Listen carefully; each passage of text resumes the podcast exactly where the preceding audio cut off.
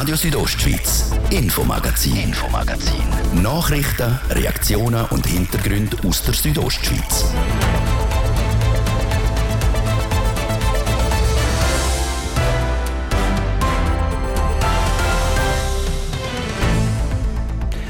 In fünf Wochen rund wählt die Bündner Wahlvolk einen neuen Grossen Rat und auch eine neue Kantonsregierung. Seit längerem ist bekannt, dass sechs Politiker einen Sitz in der fünfköpfigen Regierung holen wollen. Und jetzt kommt noch ein Kandidat dazu. Wer der siebte ist, das jetzt gerade im Infomagazin. Schweizer Haushaltungen wollen wegkommen vom russischen Gas. Im Bündner Rheintal würde sich mittelfristig eine Alternative anbieten. Die Stadt Chur sie macht sich bereit für die Geflüchteten aus der Ukraine. Es geht um Unterkünfte, Betreuung und Schule. Und im Oberengadin ist es schon seit längerem schwierig, eine Wohnung zu finden, wo mietmäßig finanziell noch drin liegt. Vor allem für sozial benachteiligte Menschen helfen kann da der Verein Girella. Das sind Themen im Infomagazin auf RSO vom Donnerstag, am 7. April. Im Studio ist der Martin de Platzes. Einen guten Abend.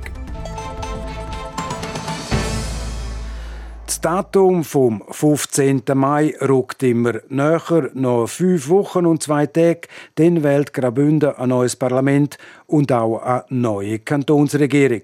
Und punkto Regierungsratswahlen ist das Kandidatenkarussell seit heute um eine Person grösser geworden. Nebst den bis jetzt bekannten sechs Kandidaten gesellt sich seit heute ein siebter Kandidat dazu. Er heißt Hans Fetsch und kommt von Grüsch und will einer von den fünf Regierungsratssitz.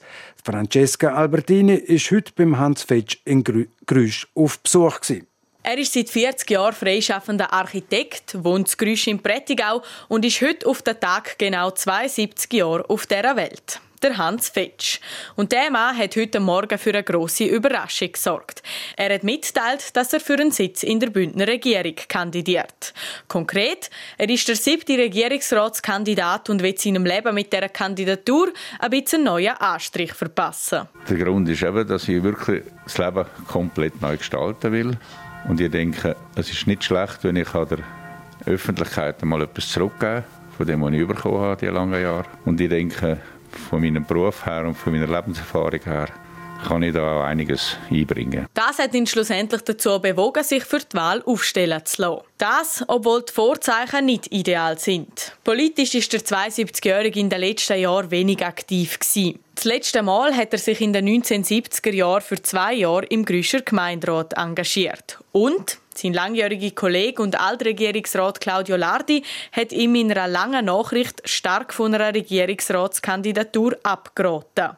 Entmutigt hat das der Hans Fetsch aber überhaupt nicht. Ganz im Gegenteil. Mir hat das eher ein bisschen fast bestärkt, dass man so etwas mal anders machen sollte. Er schreibt dort da brauchen wir 150.000 Franken Minimum 30 Helfer. Und ich denke, das ist nicht das, was ich als demokratische Möglichkeit anschaue. Das ist fast wie eine Vermarktung. Darum wird er die Weltrummel gar nicht gross schlagen und vielmehr auf seine Qualitäten als Person aufmerksam machen. Zum Beispiel auf sein Alter. Mit 72 Jahren ist er zwar der älteste Kandidat, aber... Der Vorteil, wo ich sicher bin, wo ich habe, ist die Lebenserfahrung. Erfahrung auch mit jungen Leuten zusammenzuarbeiten. Und ich denke, durch das ich in dem Alter bin, kann ich auch Motivation sein für ältere Leute und den Jungen auch zeigen, dass man im Alter, die werden ja alle auch mal alt, immer noch etwas unternehmen kann. Dazu käme, dass er mit seinem Status als Parteiloser viel unabhängiger und freier handeln könne. So müsse er zum Beispiel auf kein Parteiprogramm Rücksicht nehmen. Falls sich für den Hans Fetsch der Traum vom Regierungsrat erfüllen sollte, hat er auch schon Ziel vor Augen. Einmal ein Stück weit die Verwaltung vereinfachen. Was ich auch angehen würde, wäre eine mögliche Steuerung vom Zweitwohnungsbau. Das ist im Moment ein Riesenproblem, das wir haben im Kanton. Und da hätte ich mir vorgestellt, dass man möglicherweise Lenkungsabgaben macht. Aber genau, wenn man das Problem löst, das braucht natürlich größere Abklärungen. Auf die Frage, ob sich der Hans Fetsch grosse Chancen für die Wahl ausrechnet, kann er uns keine abschließende Antwort geben. Aber auf jeden Fall kann ich mir sagen, dass ich effektive Chancen habe. Es sind ja drei Kandidaten von der Mitte. Und das wären ja drei von fünf, was vielleicht auch nicht jedem Stimmbürger gefällt. Und dann ist ein Kandidat ist ganz rechts und der dritte Kandidat, der auch noch in der Wahl ist, der Martin Bühler ist ein Chefbeamter. Ein FDP wählt in der Regel keine Beamte. Wie gross die Chancen von Hans Fetsch tatsächlich sind, wird sich spätestens am 15. Mai zeigen. Dann, wenn die Wahlen für den Regierungsrat stattfinden. Der parteilose Hans Fetsch will also einen Sitz in der fünfköpfigen Bündner Regierung erobern. Ich selber bin überrascht, dass da nochmal ein Kandidat auftaucht ist. Über meinen Überraschungsmoment und über die Wahlchancen von Hans Fetsch habe ich mich vor der Sendung mit dem Leiter der Chefredaktion der Südostschweiz, Reto Furter, unterhalten. Hat die die wilde Kandidatur, wenn man so will sagen, von dem Parteilosen auch überrascht? Ja, sie hat mich schon überrascht. Allerdings hat sie mich nicht heute überrascht, weil dass er wird kandidieren, dass irgendeine Kandidatur um ist, das hat man bereits gewusst. Aber dass sie jetzt wirklich ernst gemeint ist und dass es jetzt wirklich lanciert worden ist, die Kandidatur, ja, das ist durchaus, kann man durchaus als Überraschung bezeichnen, natürlich. Kennst du den Hans Fitsch? Ich kenne ihn nicht persönlich, nein. Er ist parteilos, er ist früher mal zwei Jahre im Gemeinderat von Grüsch, ist kurze Zeit auch Mitglied von der Partei von der FDP. Jetzt, er ist 72-jährig, ein reiferer Jahrgang für eine Kandidatur in Bündner Regierung. Ja gut, natürlich ein reiferer Jahrgang. Also wenn man jetzt davon ausgeht, dass er gewählt würde, dann würde er äh, 73 bis 77 ungefähr als 77-Jähriger dann die erste äh, Amtsperiode ähm, abschließen können. Ähm, ja, das ist älter, das ist, äh, das ist äh, ein Gesetzesalter natürlich, aber wenn man schaut, ich meine, äh, die Bevölkerung, äh, das Durchschnittsalter der Bevölkerung steigt, also insofern, also ein Hinderungsgrund ist das nicht, grundsätzlich. Als Parteiloser sagt er, er will, will den Bündner Wählerinnen und Wählern eine Alternative anbieten. Er sagt, er sei gesund, er nehme überhaupt keine Tabletten. Jetzt wird gesagt, er ist 72-jährig, hat politisch nicht viel Erfahrung, ist so eine Person, die nicht später, würde sie gewählt werden, überfordert immer so ein Amt. Nein, das würde ich jetzt per se so nicht sagen. Also es gibt ja andere äh, Regierungsräte und Regierungsrätinnen oder andere Gemeindepräsidenten, Präsidentinnen, ähm, wo, wo der, der politische Rucksack insofern nicht mitgebracht haben. Also äh, Herr Jenny in Samoritz ist jetzt auch nicht aus einer Politikerdynastie rausgekommen. Natürlich ist das möglich. Es ist nicht alltäglich und es ist sicher nicht einfacher, sich in einem Parlament ähm, äh, müssen durchzusetzen, können durchzusetzen, wenn man die genauen politischen Abläufe nicht aus dem FF kennt, wo man vielleicht als Parlamentarier selber gelernt hat. Es ist sicher nicht einfach, aber unmöglich ist das natürlich nicht. Ein bisschen speziell finde ich, er hat zwei Altregierungsräte von der SP angefragt, was sie davon halten. Der Claudio Lardi und der Martin Jäger. Der Claudio Lardi hat dann äh, ähm, Hans Fetsch auch geantwortet, ihm abgeraten von dieser Kandidatur, das Ende blamabel. Was meinst du zu dieser Rückmeldung? Ja, ich kann das jetzt ein bisschen zu wenig einschätzen. Man hat jetzt den einen Post gesehen, man hat nicht gesehen, ob da noch andere Posts rum sind, ähm, wo einfach vielleicht nicht publik geworden sind. Ich weiß es nicht. Ähm, ja, es, ist, es, ist, es ist eine relativ plausible Einschätzung, wenn, wenn das so ist vom Herrn äh, dass man muss sagen, die Aussichten sind natürlich nicht die besten und ja, die Gefahr besteht natürlich, dass man ein, ein, ein sehr, äh, sehr äh, geringes Resultat einfährt. Das muss einem bewusst sein, wenn man für so ein Amt natürlich kandidiert. Das ist so. Also das Risiko ist relativ groß, dass, es, äh, dass er nicht gewählt wird natürlich. Aber der Claudio Lardi schreibt in dem Tweet der langen Rede kurzer Sinn, ich sehe null Chancen, dass du als Regierungsrat gewählt werden wirst aber dass du dich blamieren könntest. Und das sind deutliche Worte. Ja, das sind deutliche Worte. Äh, also ich, ich gehe jetzt mal davon aus, dass es auch äh, die Einschätzung vom, vom Herrn Lardi auch darum so ist, weil äh, eben der Hans Fetsch ist, ist 72-jährig. Ähm, das, äh, es ist eine strenge Sache. Ein Wahlkampf ist etwas Strenges natürlich, auch wenn jetzt nicht mehr so viel Zeit übrig bleibt, den zu führen. Äh, der Wahlkampf ist streng und eine Amtszeit als Regierungsrat äh, dass das streng ist, das, das, das wissen wir natürlich. Also das ist eine große Belastung. Ob man das wirklich will auf sich nehmen will, der Wahlkampf allein schon äh, eine sehr berechtigte Frage, wo, wo, wo zu dieser Einschätzung wahrscheinlich geführt hat vom Herrn Lardi.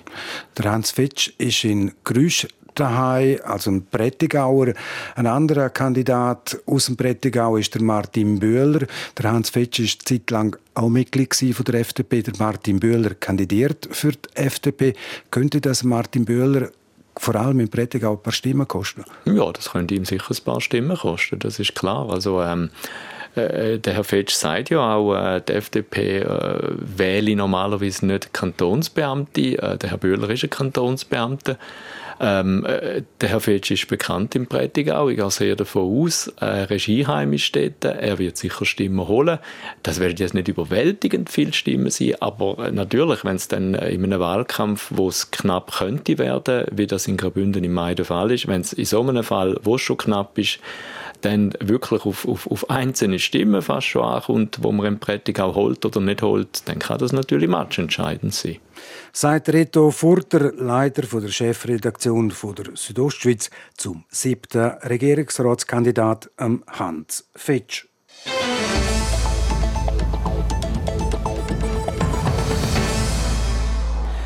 Der Einmarsch von Russland in der Ukraine der gefördert die Energieversorgung auch in Graubünden.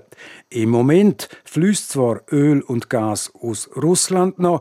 Was passiert, wenn die Energie bald fehlen tut? Für fast die Hälfte der Bündner Bevölkerung würde theoretisch sogar in der eigenen Region ein Ersatz zur Verfügung stehen. Zwar nicht heute und morgen, aber immerhin mittelfristig und erst noch klimaneutral. Wir hören den Beitrag von Hans-Peter Putzi. Niemand weiß, ob Europa oder Russland bald der Öl- und vor allem der Gashahn zudreht. Graubünden ist darum gut beraten, Ersatzlösungen ins Auge zu fassen. Im Bündner Rheintal steht mit der Fernwärme eine patente Variante zur Verfügung. Die Wärme wird als Abfallprodukt in der Trimmiser Kehrichtverbrennungsanlage produziert und in Industriebetrieben wie der Zementfabrik Holzim in Unterfatz. Aber der Jürg Kappeler, Präsident vom GEWAG, am Gemeinsverband für Abfallentsorgung, sagt, Tatsache ist einfach, gut 50 Prozent der Energie, die im Abfall enthalten ist, können wir heute noch nicht nutzen. Das heisst, er geht einfach ungenutzt an die Umgebung. Ich gehe davon aus, dass wir die nächsten 50 Jahre werden mindestens die gleiche Menge Abfall haben. Das Ziel ist, äh, möglichst viel von der Wärme, die sowieso oben ist, zu nutzen. Das ist umso wichtiger, weil Fernwärme auch als klimaneutral gelte sagt er weiter. Zudem wird mit Fernwärme Energie in der eigenen Region produziert. Das würde Graubünden unabhängiger von außerkantonalen Energieproduzenten machen. Das riesige Potenzial für Fernwärme ist jetzt endlich erkannt worden. Im Churer Rheintal ist ein runder Energietisch aufgestellt worden, wo alle relevanten Energieplayer zusammensitzen, zweimal im Jahr, wo man schaut, was für Möglichkeiten gibt es, um eben so Situationen zu vermeiden, dass beispielsweise wir bei der GEWAG oder auch bei der Holz im Abwärme ungenutzt einfach rauslösen und auf der anderen Seite sieht man, es hat Konsumenten, die das gerne würden nutzen der Runde Tisch lässt abklären, was für Zukunftslösungen mit der Fernwärme möglich und sinnvoll sind. Diese Abklärung macht das Forschungsinstitut EMPA. Also die Idee ist, dass man im Prinzip könnte mit Abwärme, die um ist im, im ganzen Churer Rintel, auch könnte alle Haushalte bedienen. Da gehen wir davon aus, dass das möglich ist. Zeigt aber jetzt dann erst die Ergebnisse von der EMPA-Studie. Sagt der Jürg Kappeler. Allein in der Region zwischen Flash und Dusis wohnt schon die Hälfte der Bündner Bevölkerung. Die Finanzierung der nötigen Investitionen ist aber noch nicht geregelt. Einerseits braucht es Geld für technische Umrüstungen bei den Betrieben, die die Abfallwärme produzieren. Für den GEWAG heisst das, wenn wir irgendwie 30 Prozent noch mehr nutzen wollen, braucht das bei uns bei der GEWAG Grössenordnung irgendwo 20 Millionen. Aber damit haben wir natürlich den Abnehmer noch nicht versorgt. Es braucht auch zum Abnehmer natürlich die Infrastruktur, Leitungen, die man muss bauen muss. Und das ist da nicht dabei. Will? Und wir brauchen auch Kunden. Oder es ist natürlich nicht getan, wenn wir investieren und niemand will unsere Fernwärme. So der Jürg Kappeler. Für die Realisierung von dem grossen Projekt zählt der GEWAG auch auf Gelder vom Green Deal. Für das soll der Kanton in den nächsten 30 Jahren geschätzt rund 1,1 Milliarden Franken investieren. Das, um bis 2050 die eigene Klimaneutralität zu erreichen. Aber auch da sind noch Fragen offen. Nochmal Jürg Kappeler. Da braucht es einerseits Klarheit, wie man es finanzieren will, woher man das Geld bekommt. Und andererseits muss man rechtliche Grundlagen schaffen, damit man dann auch die Mittel ausgeben oder zur Verfügung stellen kann. Plant ist, dass die Bündner Regierung am Parlament bis im Herbst 2023 einen Vorschlag dazu macht. Die mögliche Stoßrichtung. Im Vordergrund sind Lenkungsabgaben. Zum Beispiel ein spezieller Zuschlag auf fossile Elemente, auf fossile Güter. Aber was sich das Parlament ganz klar dagegen ausgesprochen hat, ist gegen Steuererhöhungen. Also Steuererhöhung nur Ultima Ratio. So der GEWAG-Präsident und GLP-Politiker Jürg Kappeler. Übrigens auch die industriellen Betriebe der Stadt Chur, die IBC, haben sich ein hohes Ziel gesetzt. Bis 2040 soll Chur komplett CO2-frei versorgt werden. Wie das passieren soll, darüber wird das Chur Stadtparlament bald befinden. Es ist präzise halb sechs im zweiten Teil von dem Infomagazin. Die zwei Themen, die Stadt Chur, die macht sich bereit für die Geflüchteten aus der Ukraine und eine Wohnung zu finden, wo die Miete auch noch drin liegt, vor allem im Oberengadin, ein schwieriges Unterfangen. Jetzt zuerst Werbung, Wetter und Verkehr. Hungrig auf Ostern? Täglich bis zu 72% sparen. Am 8. April gibt es ganzes Schweizer Poulet XXL pro 100 Gramm für nur 55 Rappen. Oder Schweizer Lagerbier im Zehnerpack für 3 Franken 89. Lidl lohnt sich. Radio Südostschweiz präsentiert. Play! Der Blick und der Mark Sway gehen zusammen auf Tour und spielen all ihre grossen Hits. Und natürlich auch die neuen Songs von Play. Am Samstag, 28. Mai, machen sie halt im Lucy in Chur. Tickets jetzt auf play.ch. Haben Sie gewusst? Im HW Babycenter, am grössten Babyfachgeschäft weit und breit mit über 70.000 Artikeln, können Sie jetzt auch bequem von daheim aus im riesigen Online-Shop einkaufen. hwbabycenter.ch Schönen Donnerstagabend auf RSO. Wetter präsentiert von Procar Davos AG, Ihr Händler für die neuesten Mercedes-Modell in der Region Davos. Vor allem im Norden regnet es immer wieder an diesem Donnerstagabend und auch in der Nacht auf am Moor. Am Freitag ist es weiterhin wechselnd bis stark bewölkt in der Südostschweiz. Nass ist es auch wieder vor allem im Norden. Die Temperatur von Moor am Freitag, zu Chur gibt es 16, Davos und St. Moritz höchstens 8 Grad. Und am Samstag haben wir im Norden viel Wolken weiterhin. Im Süden wird es freundlicher mit Nordföhn. Verkehr präsentiert von Garage Bardellini in Katzis. Dein Honda-Partner mit einem kompetenten Team und bester Qualität bei Reparaturen von allen Marken. Garage-Bardellini.ch Zwei Minuten über halb sechs haben wir es. Wir haben den üblichen Feierabendverkehr in Stadt Chur. Auf der Masanserstraße und Kasernenstraße statt auswärts und auch statt einwärts und auch am Wellstörfli kann es ein bisschen stocken oder stauen. Dann noch zu den Pässen, die noch Wintersperre haben. Der San Bernardino, Oberalp, Flüela, Albula, Forgola di Livigno, Splüga und auch der Umbreile. Gute Fahrt. Verkehr. Das ist der zweite Teil vom heutigen Infomagazin mit dem Martin De Platzes. Radio Südostschweiz, Infomagazin, Infomagazin. Nachrichten, Reaktionen und Hintergründe aus der Südostschweiz.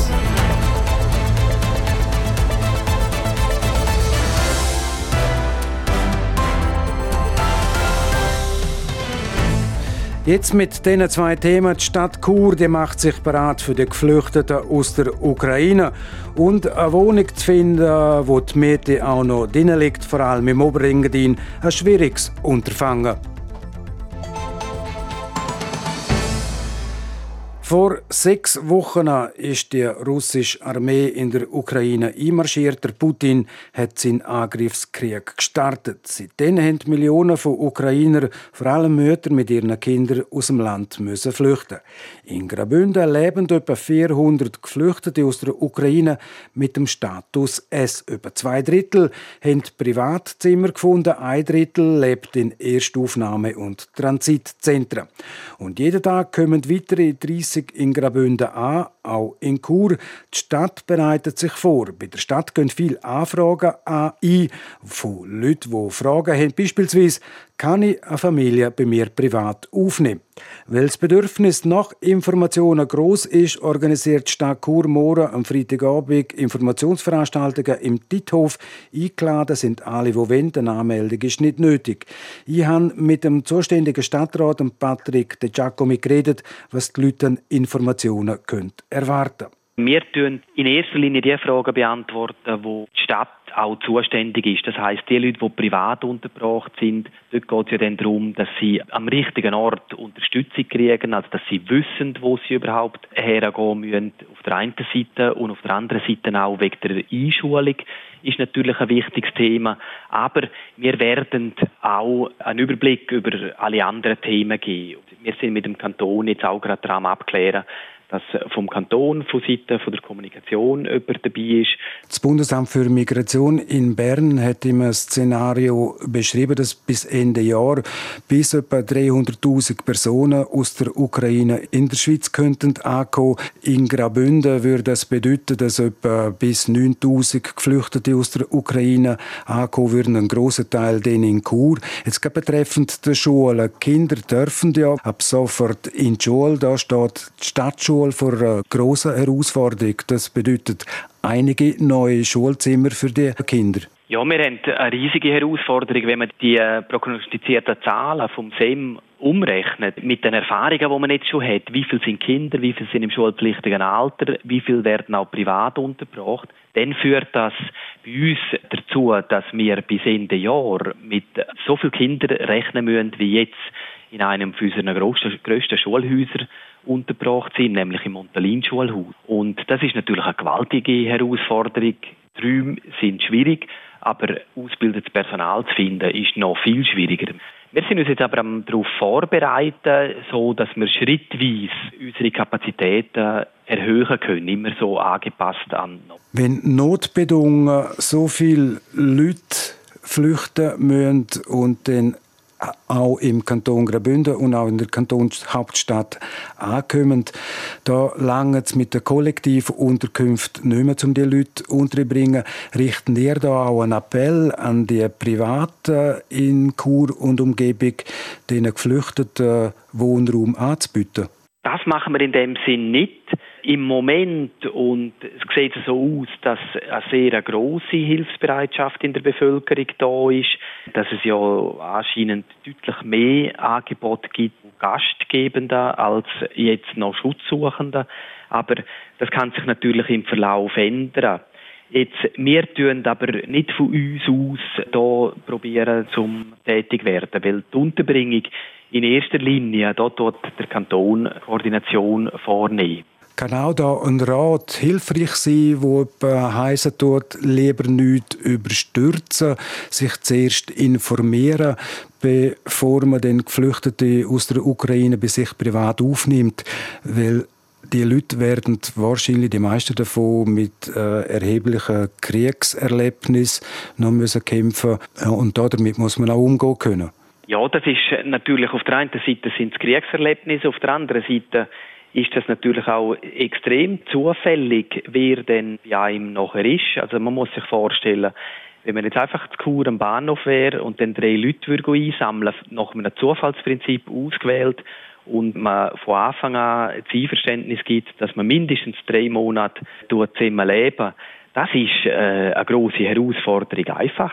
Weil, ja, das können Leute sein, die vielleicht zufällig äh, noch gut zu einem passen, aber die vielleicht auch rein von Persönlichkeit, geschweige jetzt von kulturellen Unterschied, aber dann vielleicht dann auch nicht so gut zu einem passen. Und dann gibt es natürlich schon, äh, kann das viele Fragen geben. Wir haben auch gemerkt, bei uns, bei den Kindern, die in der Schule sind, derige, die eigentlich bei uns eingeschult worden sind jetzt aus der Ukraine und dann kurz darauf ab, die Familie schon hat müssen den Platz wechseln, weil es nicht geklappt hat, der Gastfamilie. Das ist natürlich dann für alle schwierig.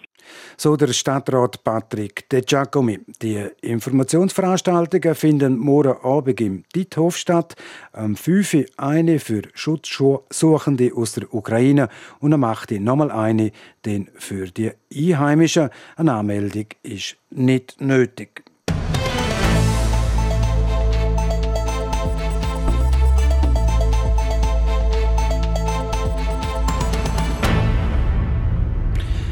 Erstwohnungsproblematik, die ist im Engadin in aller Munde. Nebst Einheimischen haben vor allem auch sozial benachteiligte Menschen Mühe, eine Wohnung zu finden. Das neueste Projekt von der Immo-Genossenschaft Engadin ist darum gerade in zweierlei Hinsicht besonders. Nadja Guetsch berichtet.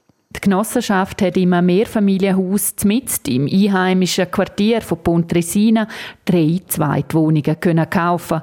Die Präsidentin der IMO-Genossenschaft Engadin, Daniela Hofstetter, erklärt, was dort geplant ist. Geplant ist eigentlich so wie eine Art WG, äh, wo Leute können, äh, zusammen in einer Wohngemeinschaft wohnen wo in dem Sinn noch eine leichte Unterstützung brauchen, weil sie vielleicht noch nicht ganz wieder selbstständig können wohnen können. Es geht im Sinn von integratives Wohnen für sozial und im Leben benachteiligte Personen. Die Möglichkeiten für Reintegration im Sinn von begleitetem Wohnen sind in Südbünden eine Rarität, sagt sie. Der Bedarf in dem Sinn entsprechend groß. Etwas, was auch die Ursi Costa bestätigt, Geschäftsleiterin vom Verein Girella sehr eine schöne Lösung, die wir uns schon länger gewünscht haben, weil eben wirklich es tut sinnvoll noch den Prozess von den Menschen, wo wir mit ihnen lang unterwegs sind, wie äh, fertig führen. Es ist noch so wie eine Zwischenstation und wir haben uns das schon sehr lange eigentlich gewünscht. Der Verein Girella fungiert als Träger von dem neuen Angebot vor Aussenwohngruppe Speranza in Pontresina. Er ist im 2012 mit dem Ziel gegründet worden, sozialdiakonische Projekte im Südbünden aufzubauen, die zu begleiten und damit Menschen in Lebenskrisen Hilfe anzubieten. In Bever betreibt der Verein Girella ein Wohnheim sowie zwei Brockis in Celerina und Zernetz. Die neue Wohngruppe Speranza, wo auf Deutsch Hoffnung heißt, ermöglicht dem Verein seiner Arbeit im Bereich vom integrativen Wohnen für sozial benachteiligte Personen auszubauen. Nochmal die Ursi Costa. Also die Aussenwohngruppe Speranza ist ähm, denkt als Anschlusslösung, wenn Menschen da im Wohnheim Girella in Bever äh, sich stabilisiert haben und nachher ähm, weiterziehen und das auch können, aber vielleicht noch nicht gerade in allen Bereichen von ihrem Leben so viel Stabilität haben, dass sie sich gerade wagen, alleine eine Wohnung zu nehmen.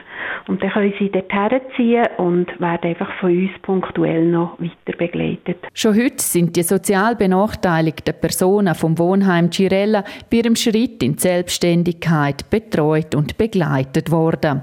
Schwierig war es aber, zum Wohnungen zu finden, da auch das Budget entsprechend klein sei. Dazu sei es dass der Verein häufig hat in die Bresche springen wenn die Mieter der Sache irgendwie nicht traut haben. Und wenn ich aufs Stanf muss fahren oder auf Silva Plana für jemanden zu betreuen individuell, das wird auch viel ähm, das tut sich dann auch besser zusammenziehen, wenn wir einfach einen Ort her können und ist sicher kostengünstiger und effizienter. Speziell bei dem Projekt von der IMO-Genossenschaft Engadin ist auch die Finanzierung. Das Investitionsvolumen von knapp anderthalb Millionen Franken wird über verzinste Darlehen finanziert. Nochmal Daniela Hofstetter. Und zwar im Sinne von, dass äh, Personen, die möchten, ähm, soziale Projekte unterstützen können, ein Darlehen ähm, bei uns haben und das wird natürlich verzinst. Und so funktionieren diese Projekte. Das ist natürlich auch in dem Sinne einfach Unabhängigkeit und eine breite Abstützung äh, bietet. So Präsidentin vom Verein Cirella Daniela Hofstetter im Beitrag von der Nadia Gutsch. Sport. Spannender als Menke Krimi ist sie die Eishockey Playoff Viertelfinalserie HCD gegen Rappi. Adrian Kretli. Ja, kann man so sagen. Absolut bewundernswert. Die Aufholjagd, die die Bündner hier geliefert haben und gegen Rapperswil, gegen die Rapperswil Lakers gewonnen haben. Jetzt kommt es also so, dass der HCD morgen schon zum ersten Playoff-Halbfinalspiel muss auflaufen Der Gegner der wird aber sicher kein einfacher sein. Es ist das nämlich der amtierende Meister und diesjährige Qualifikationssieger EV Zug. Im Spiel 1 im Playoff-Halbfinal ist in Zug morgen der Start am Abend am 8. Da wäre so sind mit der Sendung Redline live mit dabei. Zeitgleich ebenfalls der erste Halbfinalspiel Fribourg und ZSC Lions gegeneinander. Und wir bleiben gerade beim Hockey. Der Bieler Goalie Joran van Pottelberge fällt verletzungsbedingt für acht bis neun Monate aus. Er hat sich im März doch schwerer verletzt, als man bis jetzt gedacht hat. Der 24-Jährige muss sich am Kreuzband operieren lassen. Damit verpasst er sogar den Start in die neue Saison. Und zum Schluss noch Tennis. Da spielt Belinda Bencic momentan ihr Achtelfinalspiel beim Turnier in Charleston, das gegen die Amerikanerin Madison Keys. Sport.